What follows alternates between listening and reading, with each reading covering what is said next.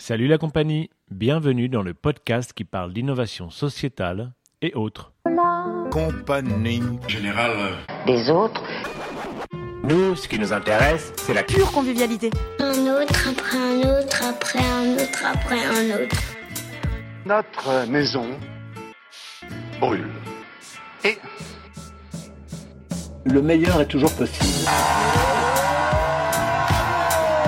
Par conséquent, l'espérance est là, à condition de, ne pas se laisser rendre indifférent.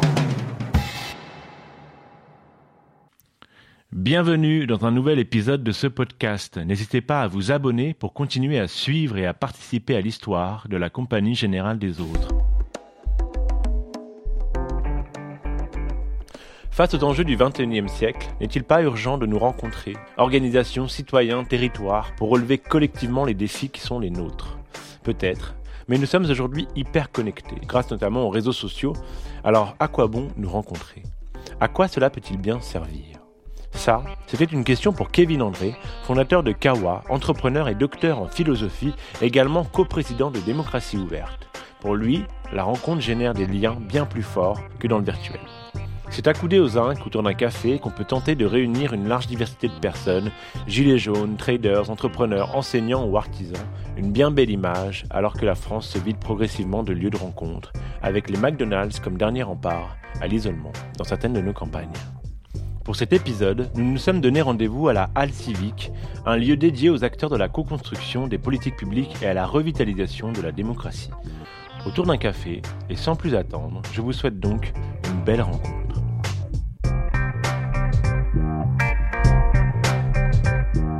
Suis donc avec euh, Kevin André, on est à la Halle Civique, euh, donc qui est un lieu dédié à la démocratie participative et à la hum, co-construction des politiques publiques. On est perché en haut euh, sur la colline de Belleville, juste en dessous du belvédère de Belleville, euh, où on a une vue magnifique sur tout Paris. Euh, et donc Kawa travaille ici. Euh, Kevin, je vais te poser une question toute simple. Qu'est-ce que c'est euh, Kawa? Kawa, c'est une entreprise de l'économie sociale et solidaire Mhm. Euh, qui a pour euh, finalité de développer et préserver le lien social. Euh, cette question du lien, on l'aborde d'abord euh, au travers du numérique. On vit dans un monde paradoxal qui connecte beaucoup, mais qui crée ce que les sociologues appellent des liens faibles, c'est-à-dire des, des liens qu'on multiplie, notamment sur les réseaux sociaux.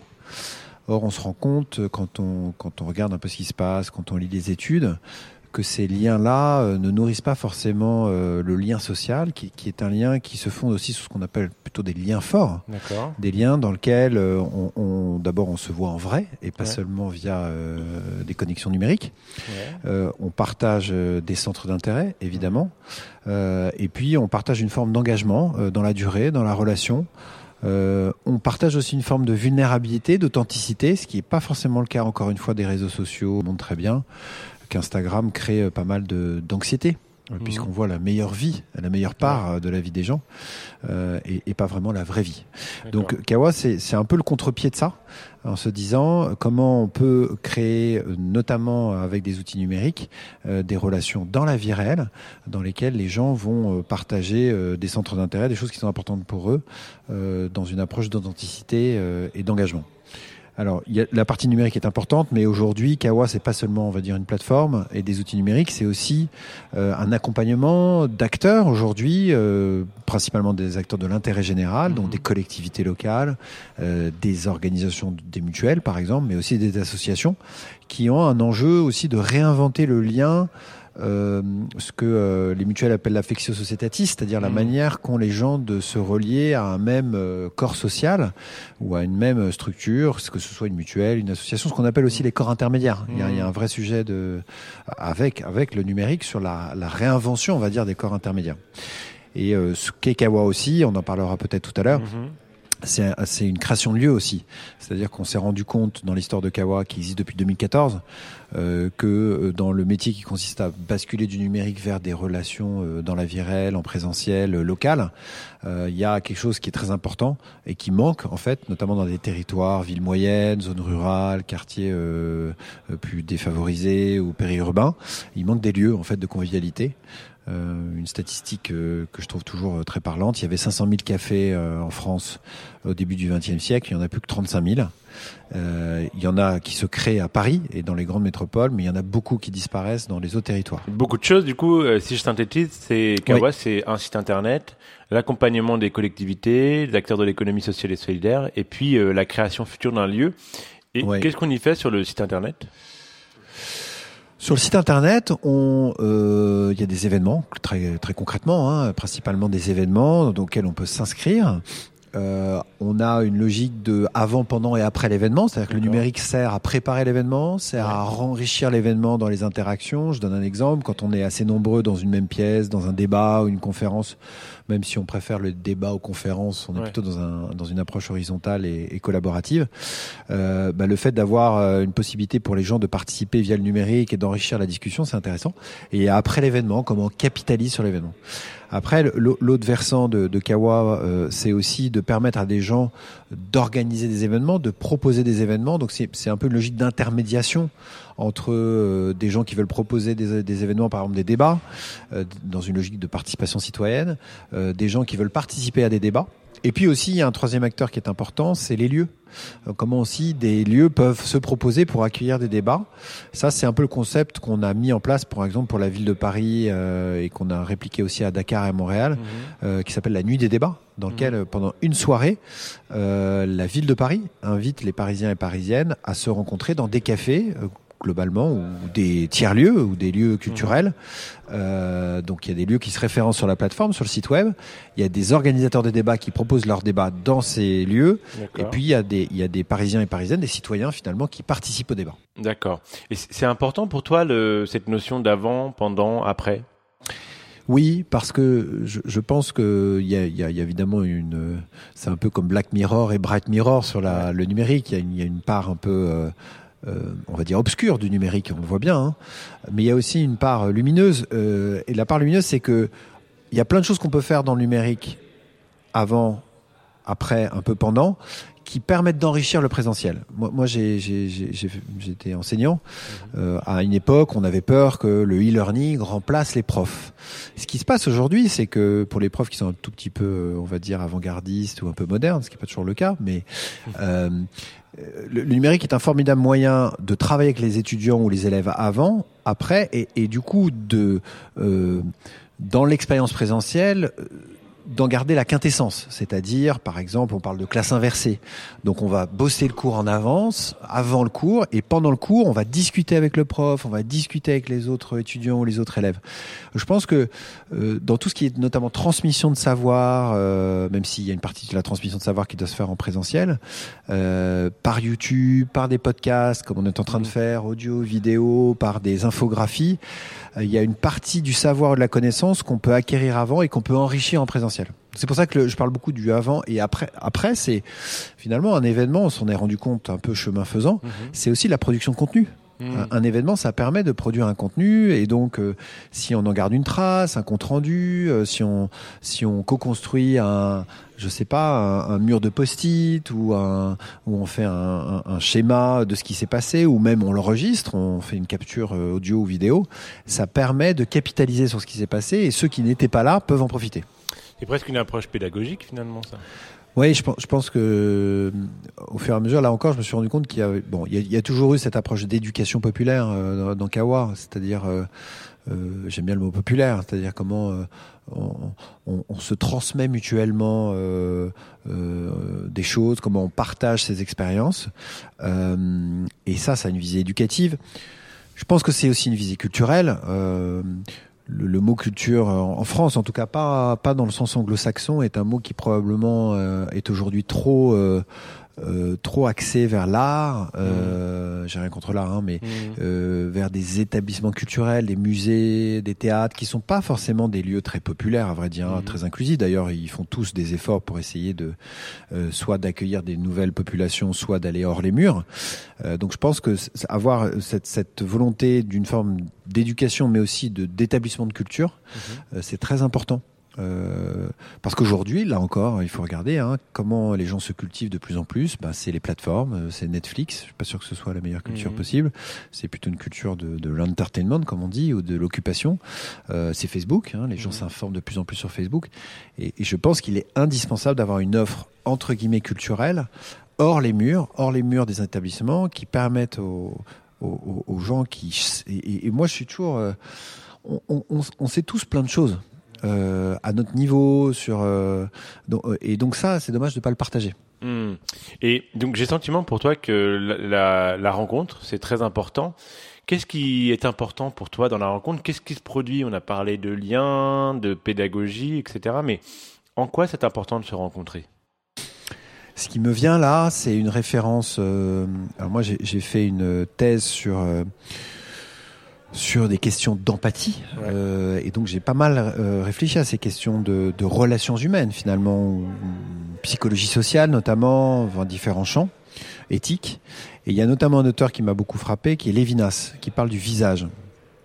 Et le visage chez Lévinas c'est euh, euh, ce qui ne peut jamais être connu totalement de l'autre. Il y a toujours une part de d'infini dans, dans, dans l'autre et euh, Lévinas il appelle ça le visage. Euh, je, je crois que la rencontre c'est ça, c'est-à-dire que euh, dans la rencontre il se passe quelque chose d'autre. De, alors on pourrait dire c'est un supplément d'âme, même si euh, c'est pas une question de croyance hein, ou de religion. Euh, et c'est ça qui est profondément humain. Il y a, il y a une part d'infini et, et ça on peut pas le mettre en numérique. On peut pas le savoir à l'avance. Il y a quelque chose dans la présence en fait. C'est pour ça que j'aime bien cette notion de visage parce que le visage c'est bien ça, c'est bien euh, la personne telle qu'on la voit en face. Là on se regarde d'ailleurs euh, l'un en face de l'autre. C'est pas exactement la même expérience que si on avait été à distance.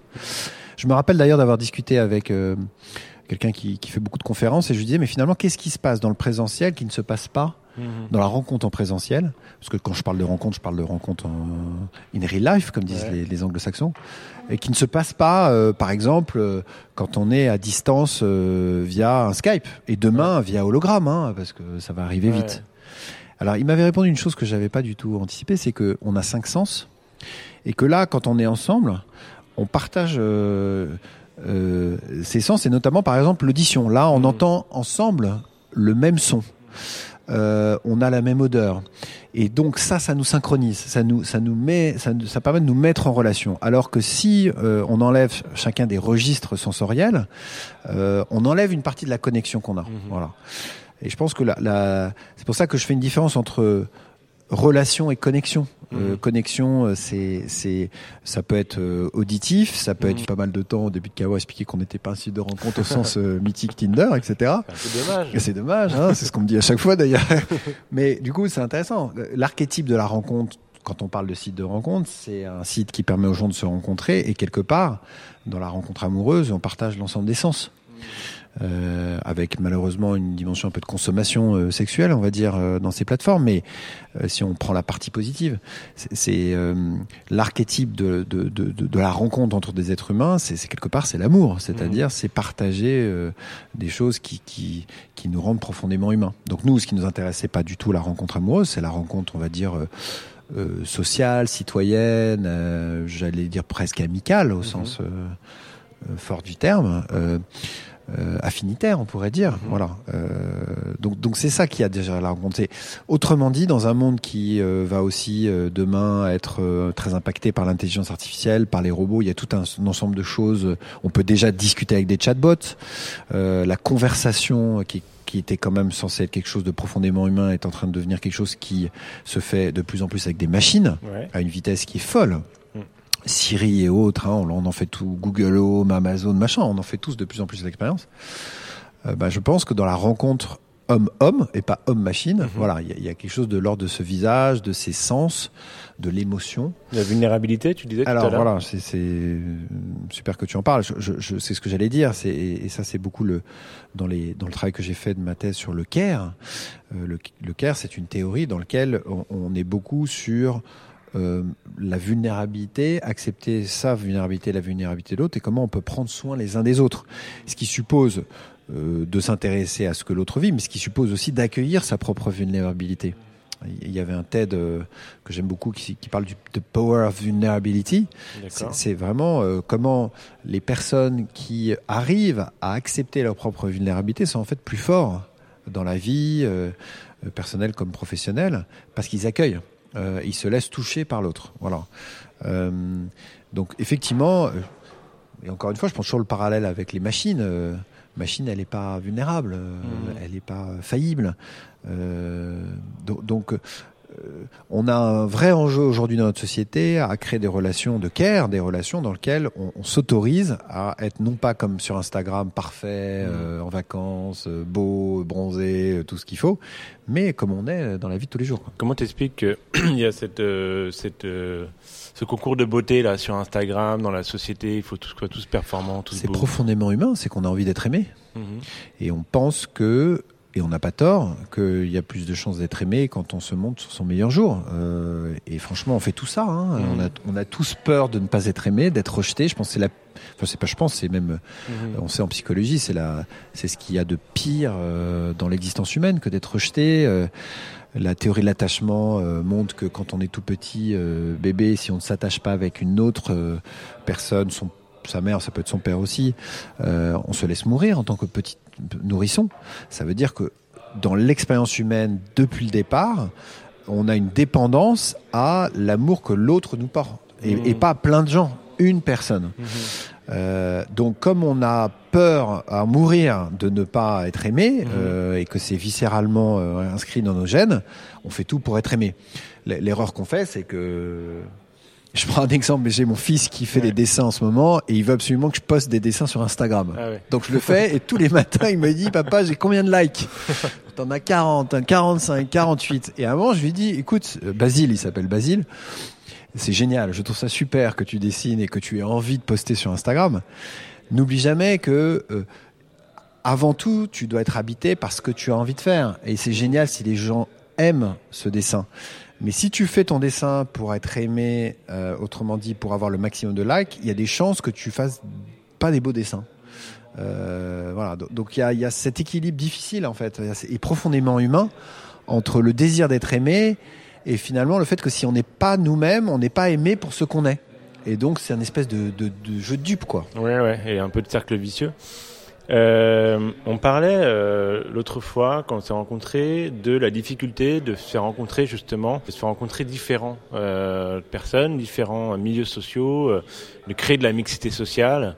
On a parlé par exemple du bar commun et on disait euh, peut-être qu'il aurait fallu l'appeler le café commun parce que toi tu parles du café comme un lieu de, rencontre. Euh, Est-ce que tu penses qu'il y, y a un vrai défi par rapport à ça? Toi, que tu le prends par quel bout ce défi-là? Oui, euh, le- monde, enfin peut-être qu'il l'a toujours été, mais en tout cas aujourd'hui c'est très frappant. Il y a une vraie euh, segmentation euh, du monde. Alors elle est géographique. avec les métropoles, avec la France, enfin là on parle beaucoup en ce moment de la France des périphéries, c'est vrai, c'est un vrai, un vrai sujet d'inquiétude. Cette segmentation, elle se fait aussi dans les lieux qu'on côtoie. Et il y a finalement assez peu de lieux qui permettent à des gens très différents, euh, j'entends socialement, euh, de partager ce même espace. Pour moi, dans la société française, l'archétype d'un lieu inclusif et finalement profondément démocratique, profondément démocratique, c'est-à-dire où n'importe quelle personne est la bienvenue, c'est le café. Euh, Parce que dans un café, au sens classique du terme, pas un café euh, euh, très branché ou autre, euh, il y a cet enjeu, cette possibilité finalement, euh, qu'on soit euh, en bleu de travail ou en costard, Mhm. d'être dans ce, dans ce café et ça gêne personne, dans Mhm. le café traditionnel. hein. Tu peux avoir un gilet jaune et un trader à côté. Exactement. Le seul lieu où On a le droit d'être tous les deux au comptoir à prendre son café euh, à un euro, pour faire simple. Et c'est un euro, c'est-à-dire que c'est- c'est accessible. Mhm. De plus en plus, les cafés euh, deviennent des, soit des coffee shops ou des restaurants euh, dans lesquels d'abord c'est plus cher, ensuite c'est pas le même positionnement Mhm. marketing, etc. Et donc on se retrouve avec des segmentations, avec d'un côté euh, le bar PMU, de l'autre côté euh, euh, des, des, des fast-food, de l'autre côté le restaurant, de l'autre côté le coffee shop, etc., etc. Euh, et, et donc on a des lieux pour des catégories sociales différentes. Je, je, je, je, je suis obligé de dire que un une des marques qui a, qui a réussi à être comme très euh, universelle, c'est McDo, par exemple. Euh, il faut, il faut, faut le reconnaître, hein, je ne suis pas un promoteur de McDo, même si j'y vais de temps en temps avec mes enfants, mais c'est que venez comme vous êtes, Euh, c'est d'abord le slogan est assez bien vu et il correspond bien à la réalité. Il y a un certain nombre de territoires. Il y avait un article du Monde d'ailleurs qui le, qui le montre très bien, hein, Ouais. qui, qui montre que dans un certain nombre de territoires, le, a- le McDo est le dernier endroit dans lequel euh, l'ensemble des personnes euh, Ouais. dans la ville peuvent euh, aller au même endroit. Déjà, ce qui est déjà Mhm. énorme, c'est on a un espace pub- public, en tout cas qui accueille du public commun. Sachant que les lieux institutionnels, publics, mairies ou autres, on sait aujourd'hui, les lieux, on va dire formels, hein, notamment de la démocratie ou de la culture, sont des lieux qui sont assez peu populaires. Voilà, euh, et c'est pas une critique, c'est juste Ouais. un fait et tout le monde le sait. Donc nous, notre rêve euh, à, à- à Kawa et dans ce, ce lieu, c'est d'arriver à, à faire un lieu euh, et un café euh, qui soit vraiment profondément euh, multi, euh, multi euh, culturel, multisocial. Et une fois que j'ai dit ça, franchement, c'est très difficile parce Mhm. qu'on est tous empreints de code. Mhm.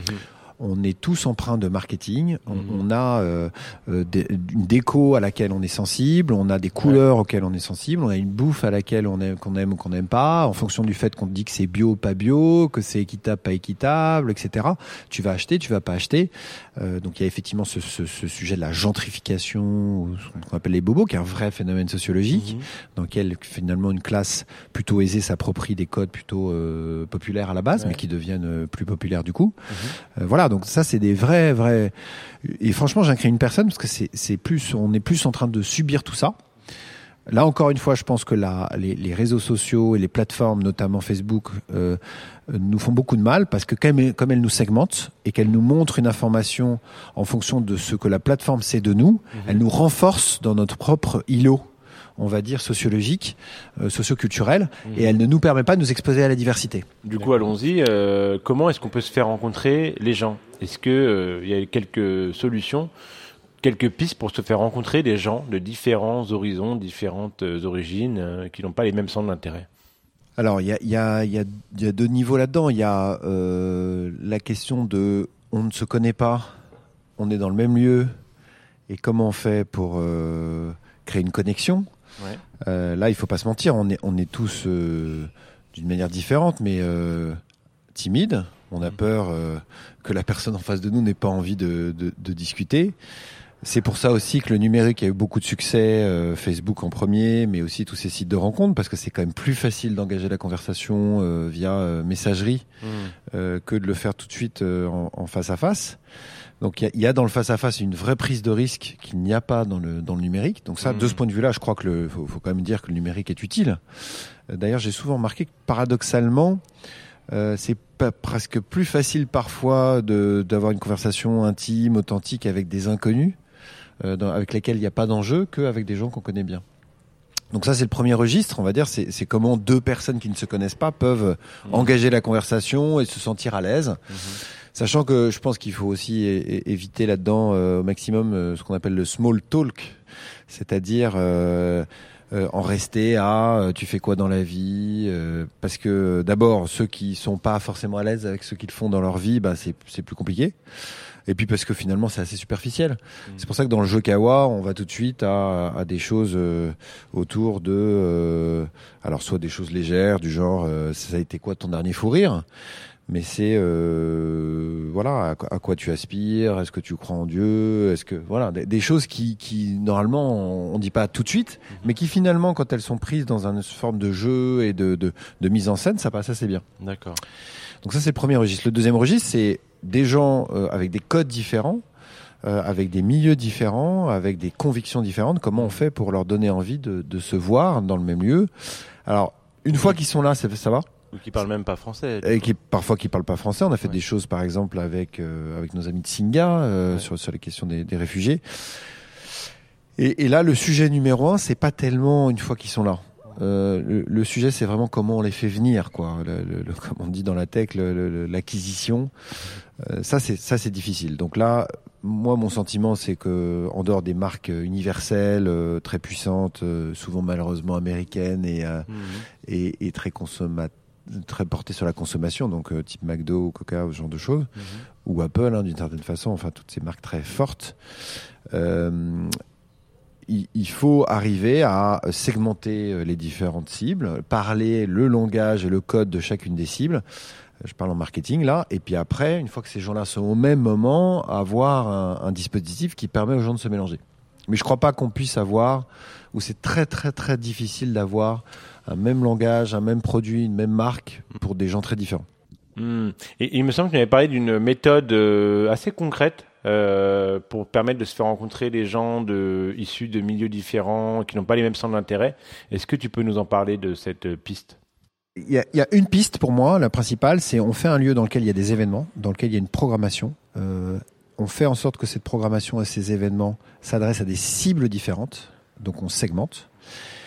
Euh, donc on fait ce que tout le monde fait. On fait entre guillemets du marketing. Je suis désolé de le dire, mais c'est un peu ça. C'est-à-dire qu'on on crée un message qui parle à une cible, sauf qu'on en fait plusieurs et on fait en sorte que ces cibles-là, elles soient au même endroit et que du coup, on crée du lien entre ces cibles. Moi, aujourd'hui, je pense que c'est impossible d'avoir une même euh, proposition de contenu, de message, proposition de valeur qui parle à tout le monde. Encore une fois, euh, il y a quelques boîtes qui ont réussi ça. C'est pas mes modèles. Euh, McDo, je pense, est une. Il y a une boîte qui s'appelle Coca-Cola hein, qui, qui quelque part réussit à faire ça, mais c'est pas mon modèle, quoi. Et je pense que si on veut créer du lien entre des gens très différents, il faut parler à des gens différents, enfin, il faut parler à ces gens de manière différente et créer du lien entre ces différences. Voilà. D'accord. Est-ce que tu peux nous raconter un événement qui s'est passé comme ça, où au moins vous avez fait euh, cet effort de faire venir différentes personnes qui n'étaient pas sensibles à la problématique ou au sujet de départ, puis euh, qui euh, se sont prêtés au jeu au fur et à mesure? Sur le Social Fest, mhm. on a dans un même lieu euh, fait venir des gens. Donc Social Fest, c'est un festival euh, qu'on a créé autour de l'innovation sociale et l'économie sociale et solidaire. Et, et l'idée, c'était de rendre euh, l'économie sociale et solidaire plus populaire, plus accessible. Et donc, on a fait venir sur un même lieu, Grande Contrôle en l'occurrence, euh, d'un côté, des gens qui venaient pour des débats euh, avec un mode un peu particulier, un, une format d'animation un peu particulier qui s'appelle le bocal à poisson. Euh, sur des débats comment mieux consommer. Euh, on a parlé du bio aussi, on a parlé de, des circuits courts, euh, etc.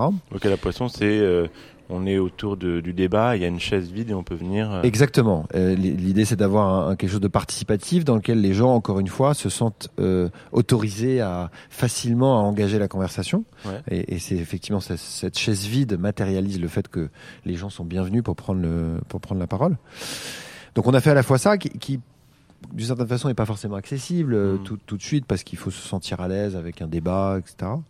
Et euh, des formats d'ateliers euh, dans lesquels il y avait un atelier sur la, le vin naturel, euh, euh, et puis aussi des gens qui venaient pour prendre un verre euh, et qui du coup, comme ils étaient en train de prendre un verre, ils sont pas du tout venus pour l'économie sociale et solidaire. Mmh. Moi, je les ai entendus, mais je dis tiens, c'est intéressant, l'économie mmh. sociale et solidaire. J'en ai entendu parler. Tiens, Social Fest.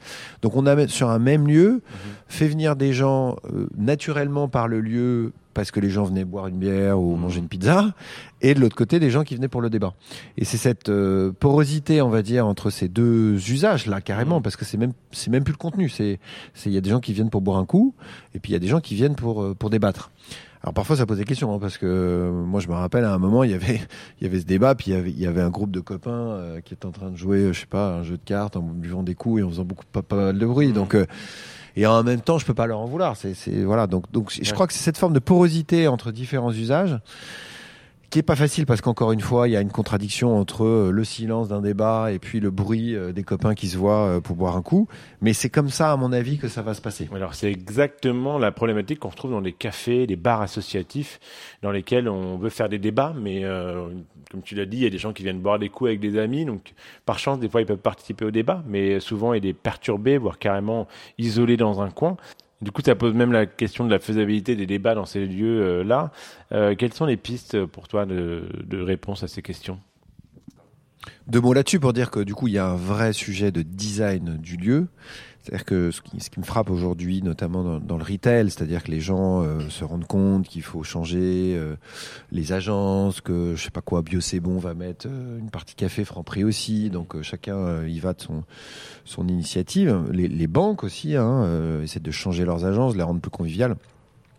Mais il y a quand même un sujet de, de, de design profond du lieu, c'est-à-dire que euh, quand on- si on veut résoudre ce problème-là du bruit versus pas le bruit, bah il faut, il faut, il y a un, il y a un sujet d'architecture, il y a un sujet d'aménagement, euh, et de, de, de, d'ambiance, donc il y a, pour moi, c'est, vraiment une question qui est liée à de l'architecture, à du design, à de l'aménagement, euh, et, le lieu est, tout sauf neutre, c'est-à-dire qu'on peut pas euh, faire faire venir un événement euh, sans considérer le lieu dans lequel se passe cet événement, c'est vraiment une mauvaise idée. Il faut, il faut vraiment repenser l'événement, Euh, le lieu, pardon. Hmm.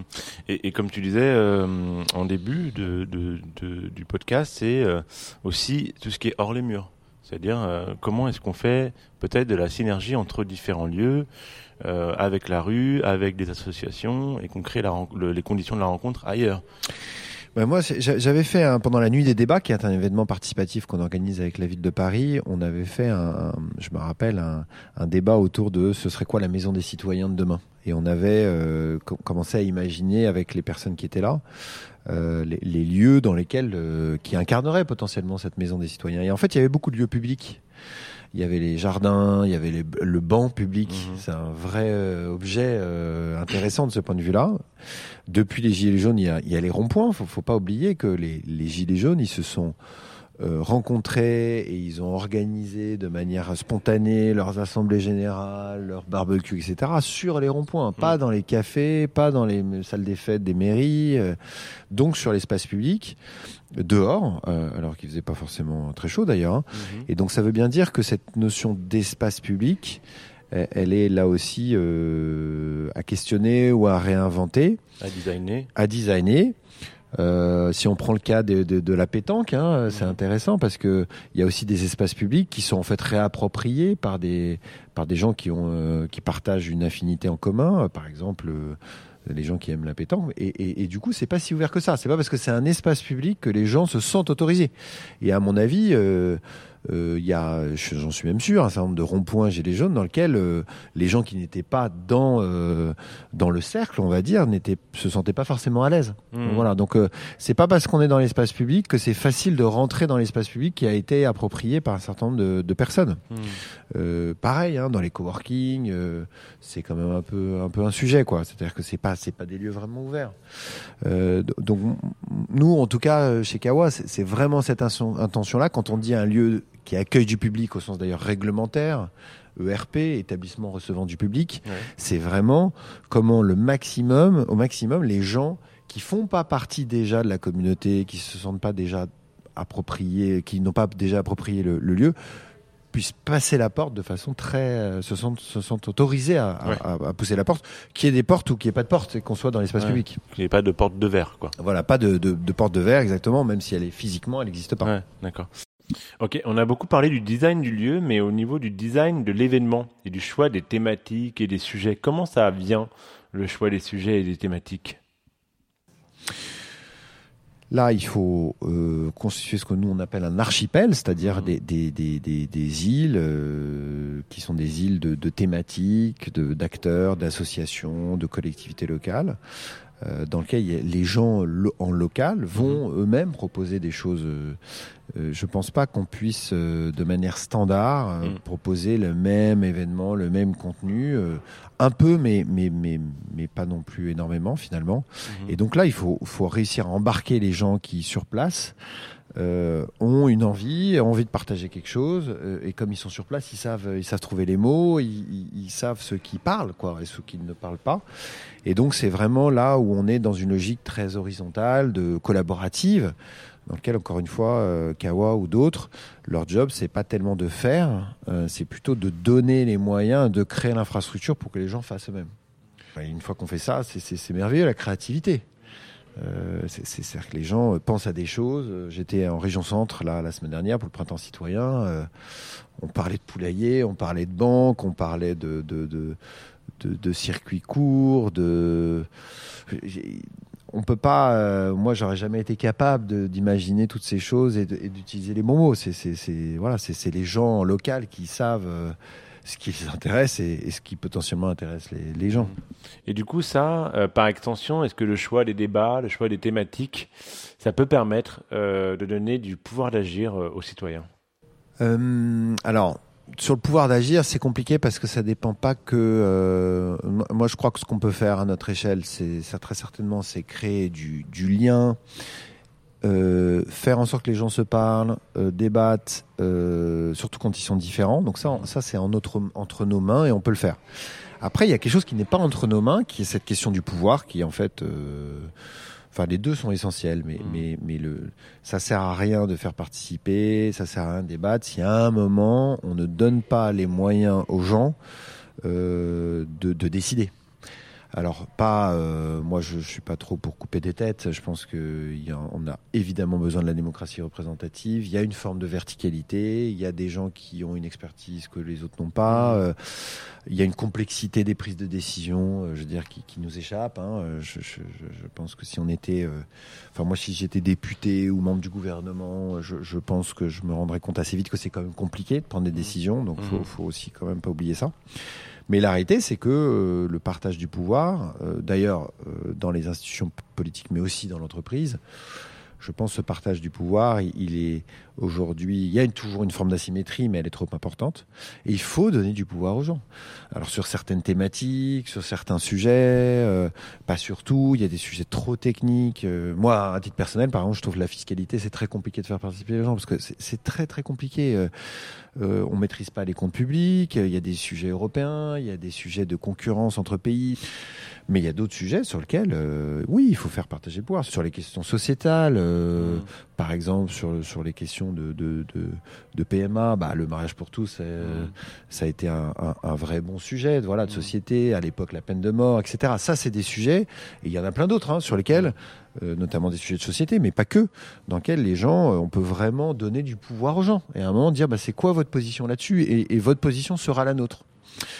Donc je crois qu'il faut bien identifier les, les sujets sur lesquels c'est compliqué euh, de donner du pouvoir et, et sur lesquels finalement il faut plutôt demander euh, l'avis des gens mais sans leur promettre qu'ils vont décider. Puis il y a d'autres sujets sur lesquels les gens peuvent vraiment décider.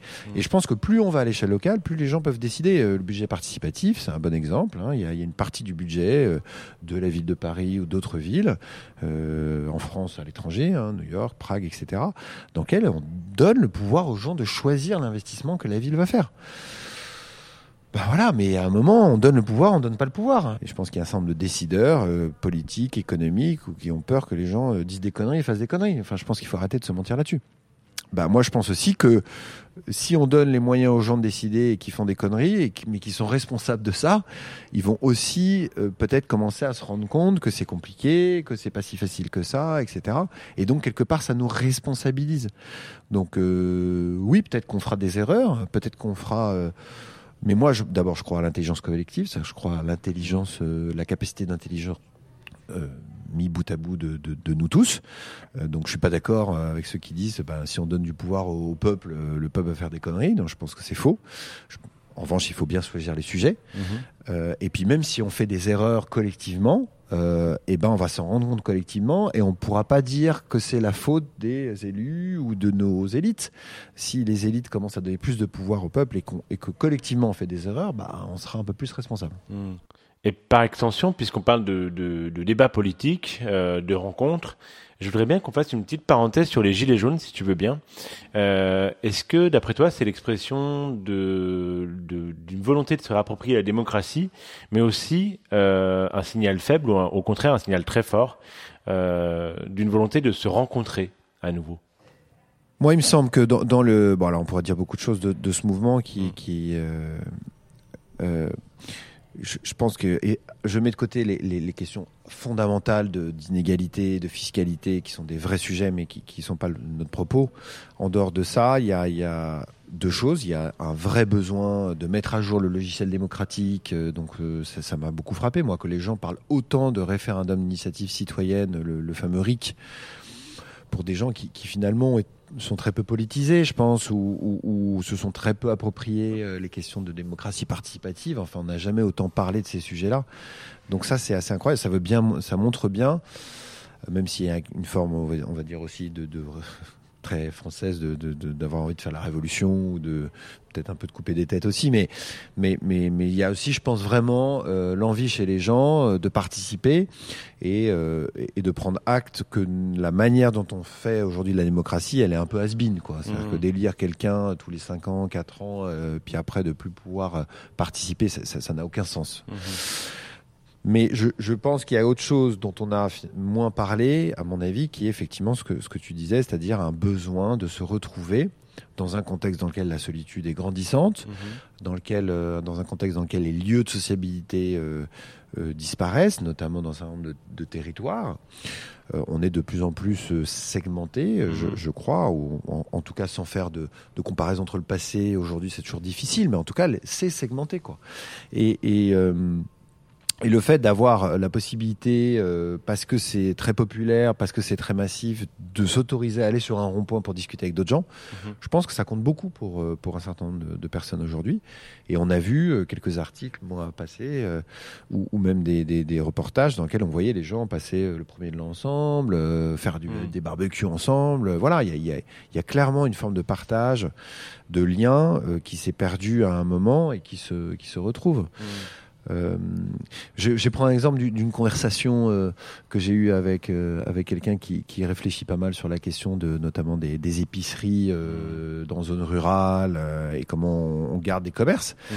Ben il y a un certain nombre de boîtes de nuit qui ont disparu pour, des raisons simples hein, et tout à fait compréhensibles de de faire attention euh, aux, aux accidents euh, Mhm.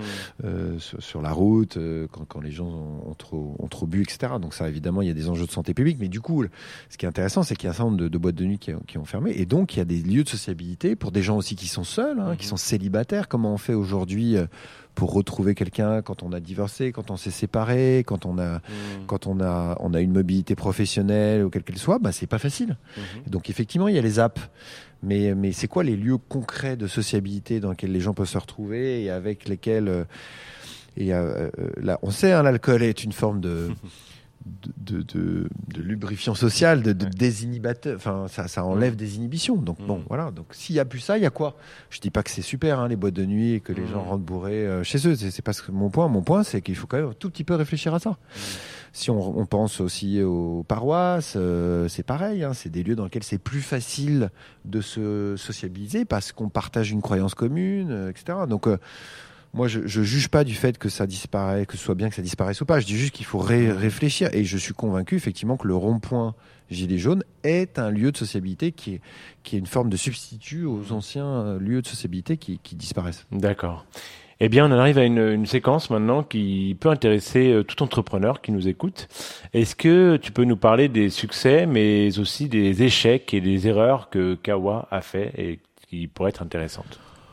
Ouh, plein On a fait tellement d'erreurs. Euh, mais c'est, je pense que le propre de l'entrepreneuriat Mhm. et de l'entrepreneur, c'est de ne pas être averse au risque et à l'échec. Euh, l'échec est, euh, je sais pas si c'est la seule manière d'apprendre, mais enfin c'est quand même une très bonne manière d'apprendre. Mhm. Donc on a fait beaucoup beaucoup d'erreurs, on a, on a réussi hein, euh, aussi beaucoup de Mm. choses, mais c'est vrai que les erreurs nous ont fait euh, avancer. Il y en a il y en a plein hein, de, de réussites et d'erreurs, mais euh, une par exemple, c'est de pas au démarrage avoir compris euh, que ce qui relie les gens entre eux, c'est d'abord et avant tout une thématique. Mhm. Moi, je- je- j'imaginais la rencontre euh, interpersonnelle comme étant pure et parfaite. Mhm. Euh, c'est-à-dire on va se rencontrer, euh, on se connaît pas et on va se parler euh, d'être humain à être humain. Bon, Mhm. c'est ça marche, mais, mais à toute petite échelle. Il y a peu de gens qui sont qui veulent euh, sauter le pas. On l'a fait, hein, ça a marché, c'était très chouette, mais ça marche à très petite échelle. Mhm. Donc, ce qui réunit les gens, d'abord, c'est une thématique. Il y a des gens qui veulent participer, euh, partager des sujets qui les intéressent, et donc voilà. Euh, donc ça, c'est une première erreur qu'on a faite. L'autre erreur qu'on a faite, mais c'est pas une erreur, mais c'est quelque part un positionnement stratégique, c'est que dans notre volonté de créer un lien ou un trait d'union entre numérique et présentiel, on a pensé au démarrage que c'était le numérique qui, donnerait un vrai euh, levier de changement d'échelle. c'est plus facile entre guillemets de faire une plateforme euh, que de créer des lieux physiques. euh, même si ma, la première fois que j'ai pensé à ce qu'allait devenir Kawa, j'ai pensé à une maison de la rencontre. Donc Mm. si c'était un, un lieu physique, ma, Mm. ma première intuition. Mais après, je me suis dit, enfin, t'es, fou, quoi. Il faut, il faut évidemment faire une plateforme tech. Tout ça, c'est Mm. scalable, blablabla. C'était une erreur, je pense. C'est-à-dire Mm. que la- le numérique est au cœur de Kawa, mais je pense que ce qui manque aujourd'hui, c'est les infrastructures physiques, c'est pas les Mm. infrastructures Mm. numériques. Et qu'aujourd'hui, pour acquérir un utilisateur, ça coûte tellement cher, que le, la tech aussi coûte tellement cher, que le- la tech est au cœur du projet de Kawa, mais finalement, c'est peut-être dans l'autre sens qu'il faut faire. Il faut partir du numérique, du présentiel pour aller vers le numérique et pas l'inverse. Euh, et voilà. Donc de, de ce point de vue-là, je pense que, mais il fallait le faire pour s'en rendre compte. hein. Et puis par ailleurs, on a on a développé une vraie euh, plateforme qui a un vrai usage, qui, qui, qui est vraiment euh, super. Donc je pense que ça c'est fait. Euh, mais, mais finalement, le, le vrai levier, je pense, de développement de Kawa, il est plutôt dans, le- dans le présentiel que dans le Mais bon, je pense que c'était pas possible de le savoir avant. Il faut, encore une fois, le- je pense le propre de l'entrepreneuriat, c'est tester des choses, de prendre un- une option, euh, d'aller jusqu'au bout de cette option, puis après de pivoter, comme on dit. Mais tu peux pas pivoter si tu n'avais pas pris l'option de départ. Sûr. C'est un peu comme euh, en bateau, euh, enfin pour ceux qui font un peu de bateau, euh, voilà, tu, tu tires des bords quoi. Le, Mm. le- le vent, il est, il est face à toi, tu, tu l'as dans le pif, et donc tu es obligé de tirer un bord. hein, tu tires à gauche, à droite. Enfin, quand on regarde la Coupe de l'Amérique, pour ceux qui aiment bien le bateau, bah, c'est- il y a des options stratégiques. Tu pars, tu pars sur le plan d'eau, soit à bâbord, à tribord, c'est comme ça quoi. Et puis après, tu te rends compte que tu t'es planté, que le vent était plutôt à tribord, bah tu, tu, tu vires de bord et puis tu repars. Tu, re- tu rediriges. Et, euh, et des succès? Ah, les succès, c'est c'est vraiment euh, d'avoir réussi, euh, et c'est pas facile, à, euh, à faire des opérations comme euh, la nuit des débats, le Social Fest, Mhm. c'est-à-dire des opérations qui, qui sont sur des messages d'intérêt général, de démocratie, de vivre ensemble, d'économie sociale et solidaire, d'avoir fait venir des gens de manière massive ou printemps citoyen Mhm. à ces sujets, euh, sur ces sujets qui sont encore une fois pas faciles, euh, des gens différents, euh, que les gens viennent passer un bon moment, que tout le monde soit content, euh, l'organisateur, le participant, euh, encore une fois sur des sujets pas toujours évidents. Euh, ça, c'est une grande, grande fierté. Euh, Le, le, le, le Social Fest, c'est 3000 personnes qui viennent à Grande Contrôle Mhm. euh, et un million, un, un reach de 1 million. Il y a un million de personnes qui, à un moment, en, entend- en ont entendu parler. Mhm. Le, printemps citoyen, pareil, c'est- un événement euh, avec plusieurs dizaines de milliers de personnes. En, là, en plus, pas seulement à Paris, mais dans toutes sortes de territoires. Là, en région Centre-Val de Loire, on était à, à- à Tours pour le lancement euh, avec la région Centre. Euh, Il y, il y avait, il y avait du monde, les gens étaient contents, Mhm. il y avait presque 70 événements, euh, alors qu'il y a eu le grand débat juste avant Mhm.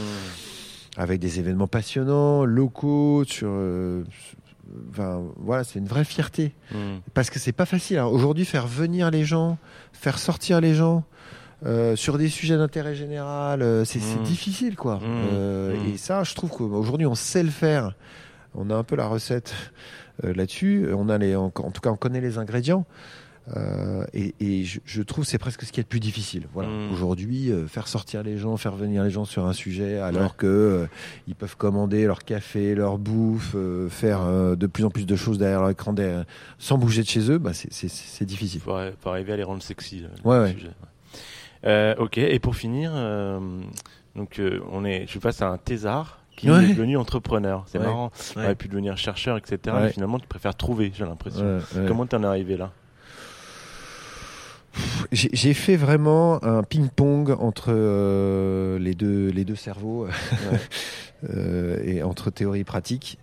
À un moment, j'ai fait de la philo euh, et je me suis dit ça sert à rien la philo, donc j'ai commencé à, à- à vraiment être dans le dans le monde euh, très concret. Et puis quand j'étais dans le monde très concret, opérationnel, entrepreneurial, je me suis dit mais ils n'ont pas réfléchi une seule seconde à ce qu'ils étaient en train de faire. Et, et- et voilà. Et donc j'ai- vraiment zigzagué. Ouais. Effectivement, j'ai fait cette thèse qui qui, m'a passionné et qui me sert vraiment Mhm. je m'en rends compte, à orienter euh, les choses de façon sérieuse. Je pense qu'il y a un moment aussi, je trouve que j'adore hein, l'entrepreneuriat et tout, mais parfois les gens sont pas très sérieux. Je trouve que les, Mm. les start-upers, les- ils, ils réfléchissent pas beaucoup à ce qu'ils font. euh, parfois, hein, il y en a qui sont incroyables. Mm. Euh, et je trouve que c'est toujours rassurant qu'on en a des entrepreneurs qui ont lu des choses. Là, Mm. l'autre jour, j'étais avec une boîte que j'aime beaucoup qui s'appelle À l'envie, euh, qui réfléchit à l'aide à domicile. Euh, bon, c'est une entreprise un peu particulière qui est de l'économie sociale et solidaire, mais avec Mm. des gens qui ont une approche très business au bon sens du terme. Mhm. Et je discutais avec l'entrepreneur, il avait lu des choses euh, d'une femme qui s'appelle Florence Weber, qui est, qui est euh, l'école normale supérieure, une vraie chercheuse qui, qui, qui réfléchit sur les sujets euh, de, de, on en parlait de vulnérabilité, de, de quand on quand on devient euh, une personne âgée, dépendante, c'est des vrais sujets de société, éthiques, moraux, complexes. Et, et le fait que cet entrepreneur ait lu ces papiers de Florence Weber, je trouve ça génial. Mm. Et, et on se disait que c'était vraiment important Mm. d'avoir cette pensée critique. Euh, do- donc je crois que et c'est vraiment difficile, mais il faut arriver à, à faire, euh, à être des, comme on dit en anglais, des doers, des, des, des gens Mhm. qui tentent des choses, qui échouent, et en même temps qui ont une, forme de recul, de pensée critique et qui, qui savent monter d'un cran en disant mais ce que je suis en train de faire, ça a un sens au niveau de la société, de, de notre civilisation, de notre culture. Et ça, bah, il faut lire. Hein. Je, suis- je suis- je suis désolé, mais il faut. Mhm. faut- faut- Et, et ça fait pas toujours plaisir. C'est souvent des gens qui sont critiques face au monde de l'entreprise. Ils ont raison, ils ont tort, ça dépend. Mais voilà, il faut s'y confronter. Mm. Euh, et c'est pour ça qu'encore une fois, je reviens sur la démocratie, tout ça, mais le débat, euh, la capacité à mettre dans, dans la pièce un entrepreneur d'un côté, un chercheur, quelqu'un qui fait, qui va dire ouais, mais vous vous rendez pas compte, c'est compliqué, on a des charges. euh, Enfin, Mm. il faut avoir un modèle économique et puis quelqu'un en face qui dit mais moi je m'en fous de ce que vous me racontez. Il y a un problème de civilisation, on laisse euh, les vieux dans des espèces de de, de, de, Mm. de maisons dans lesquelles les gens s'occupent plus ou moins de, enfin voilà, coupés de leur famille, coupés de liens, sans, sans vraiment sens à leur existence, parce qu'ils sont plus utiles, ils, ils peuvent pas transmettre, enfin bon, bref, toutes ces questions-là. euh, sur lesquelles personne n'a vraiment de réponse, mais Mm. en tout cas arriver en tant qu'entrepreneur à se confronter à ces questions de civilisation, je pense que c'est, enfin surtout quand on est dans Mm. des sujets de société, franchement c'est indispensable. Hmm.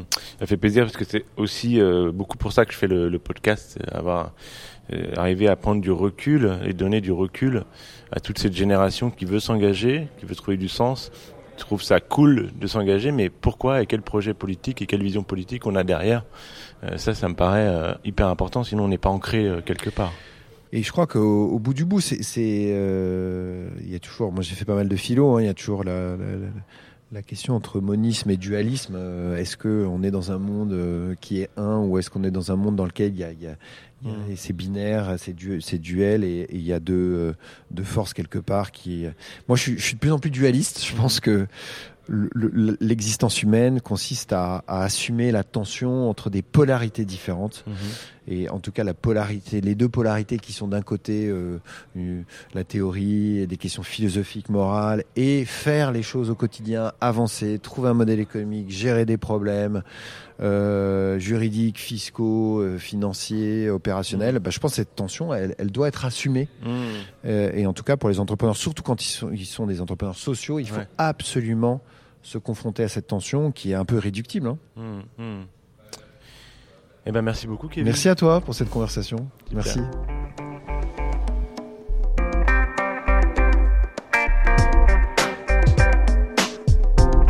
Merci d'avoir écouté cet épisode de la Compagnie Générale des Autres. N'hésitez pas à le partager et à le noter. À bientôt.